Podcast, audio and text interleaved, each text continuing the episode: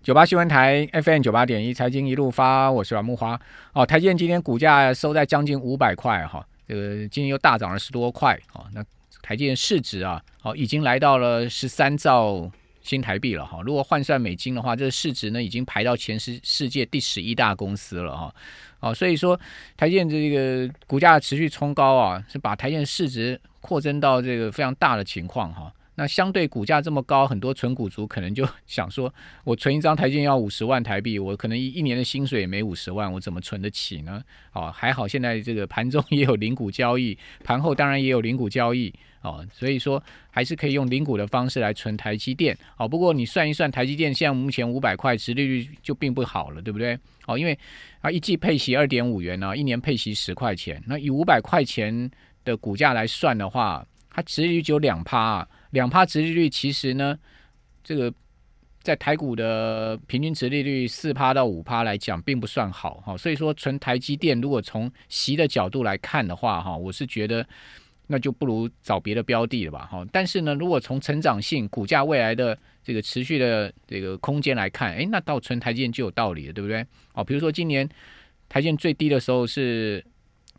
两百多块，好一张股票二十几万，那时候你去存台积电的话，相对值率就高很多，啊，可是现在已经来到五百块了，哈，所以我们常讲存股嘛，你一定要存在股价低的时候，而不是存在股价高的时候。比如存金融股，你也不是说我每个月固定去买零股去存金融股，那就是大错特错。你必须要等到金融股啊，在那一年当中，它一定会有一个时间点，它的股价相对比较低。好，那你在那个地方去存就对了。那什么时间点金融股的股价会比较低呢？好，大家自己去研究。我们以后下次再讲这个话题。我们今天主要跟大家讲的就是说，台积电会不会被三星给超车了？哦，这个三星啊，最近动作频频啊，哦，向媒体放话说呢，在二零二二年要跟台积电决战三纳米啊。好，也就是说呢，三星呢认为说他们有机会可以在二零二二年，也就后年赶上台积电的制程。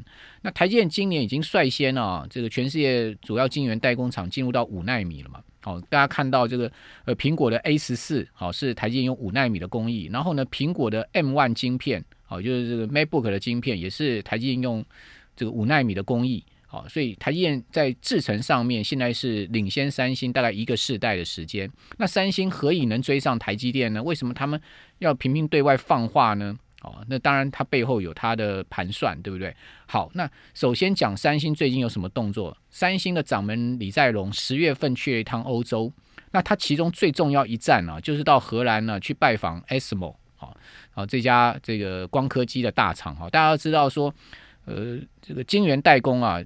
进入到七纳米制程以下，五纳米啊，三纳米，没光刻机是不行的。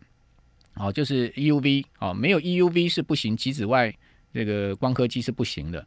哦，那你就做不出来。哦，所以说呢，呃，要进入到这个五纳米以下制程、七纳米以下制程，必须要有光刻机。那光刻机啊，这个 EUV 只有 ASML 在生产，全世界唯一就是它了。哦，所以李在龙到。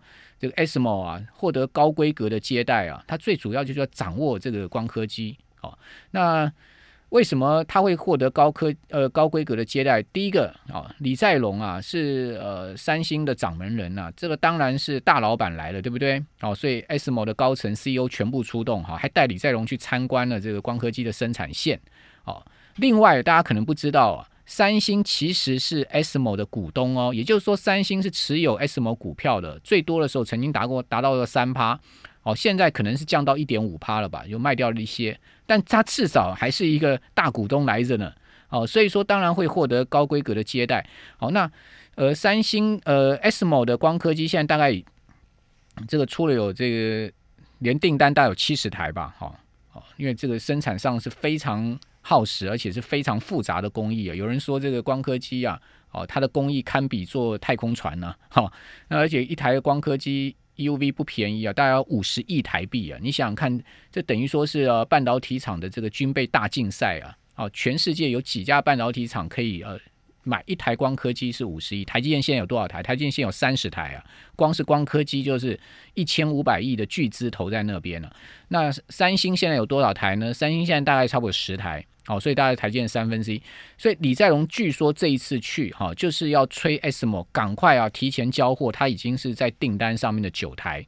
好，那为什么他要交这个呃催 SMO 赶快交货呢？因为他要决战二零二二年，好，所以市场是这样把整个路径推演出来。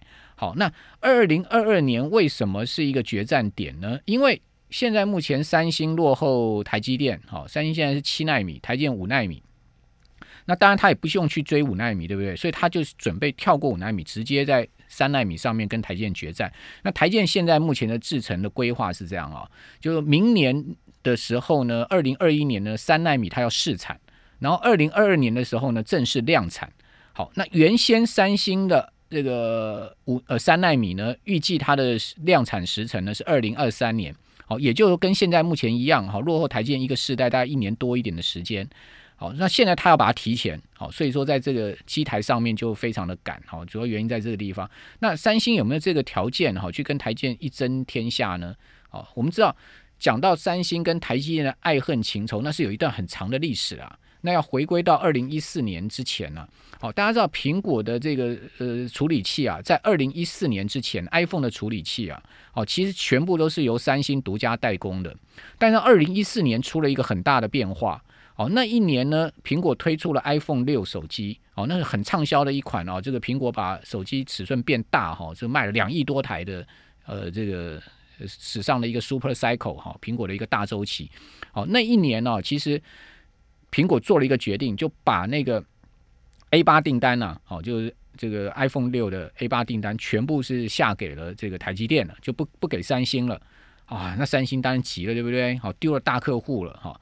所以说呢，在二零一五年，三星就逆袭，哦，逆袭台积电哦。当年呢，三星推出了十四纳米的工艺哈，那领先台积电啊。这个台积电那时候是十六纳米哈，所以用十四纳米的工艺呢，把这个苹果那一年出的这个 iPhone 六 S 的订单呢，好，这个 CPU 啊。哦，这个抢了各半，好，也就是说呢，跟台积电打个平分秋色，在苹果的订单上面。可是呢，那一年台积电在一个大客户上面败给了三星，就是高通。那当年高通啊，骁龙八二零的晶片啊，哦，这个居然呢是撇开台积电下给了这个三星。据说是因为三星降价，而且呢是用十四纳米的工艺去吸引了这个高通吧。哦，所以高通呢就。呃，撇开了台积电，因为过去呃，在二零一五年之前呢，高通所有晶片都是台积电代工的了，哦，所以台积电痛失了这个大客户之后啊，哇，那一年就很紧张，因为二零一四年不但的这个苹果一半订单被抢走，然后连高通这个大客户都掉了，哦，所以说那一年台积紧张了。可是隔年之后，台积又逆袭回来了，也就是说，iPhone Seven 的时候呢。台积又把这个苹果订单全吃了，而且自此之后呢，苹果的订单就没有再下给过三星了。这其实啊有几个原因，第一个原因是因为啊，这个苹果啊忌惮三星，他自己也有在出这个 CPU，好，这个这个它的那个 XNo 的这个系列，哈，所以说呢，他怕说它的机密外泄等等啊。另外就是说，他当然是要这个扶持是更纯的，哈，像这种晶圆代工，台积电对它更有保障。好，所以说那另外一方面，当然台积电的工艺啊，哈，包括效能啊，各方面效率各方面也都是胜三星一筹了，这也是事实了。好，所以说讲到这个爱恨情仇，你也不能小看三星，对不对？好，三星也是有来头的呢，而且呢，它毕竟在目前全世界晶圆代工的市占上面，它是老二的地位，占比百分之二十，远远是把这个 Global Foundry 百分之七丢在后面嘛。所以说，三星跟台积电的一拼啊，还有的瞧了。我们继续看。